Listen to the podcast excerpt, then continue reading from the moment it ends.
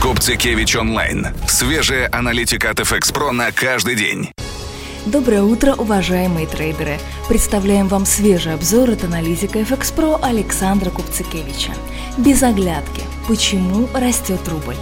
Российская валюта в четверг продолжала резкое укрепление. Пара доллар-рубль потеряла еще 112 копеек, упав до 65,90. Евро-рубль снизилась на 128 копеек, до 74,68. Разворот рубля в сторону роста произошел благодаря решению Конгресса США не рассматривать новые санкции против России по Крыму. Покупки рубля были также усилены другими факторами. Ему удалось даже отстоять отметку в 77 за евро, которая сдерживала наступление единой валюты с начала октября. Это помогло вернуть на рынке уверенность в том, что поддержка близко, и вскоре она действительно появилась. Центробанк намекнул на вероятное повышение процентных ставок в декабре, что сделает вложения в российские долговые бумаги более выгодными. Это тем более верно, потому как санкционные риски пока не нагнетаются. Кроме того, нефть демонстрирует признаки разворота. После резкого обвала с начала октября более чем на четверть Brent и VTI прибавляют третий день подряд. Также на глобальных рынках усилился спрос на риски. Это мы наблюдали по итогам четверга после сильных данных по розничным продажам в США.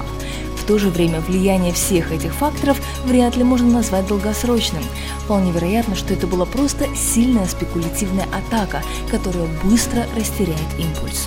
У каждой из вышеуказанных причин есть важные оговорки, которые также следует иметь в виду. Технические факторы в виде уровня поддержки и сопротивления не являются значимыми для рынков и зачастую попросту игнорируются. Намеки Центробанка России на повышение ставок связаны с ожиданием всплеска инфляции в предстоящем году и одновременным усилением рисков на финансовых рынках. Без этих факторов Банк России может занять куда более осторожную позицию по ставкам, не желая излишне подавлять экономику их высоким уровнем.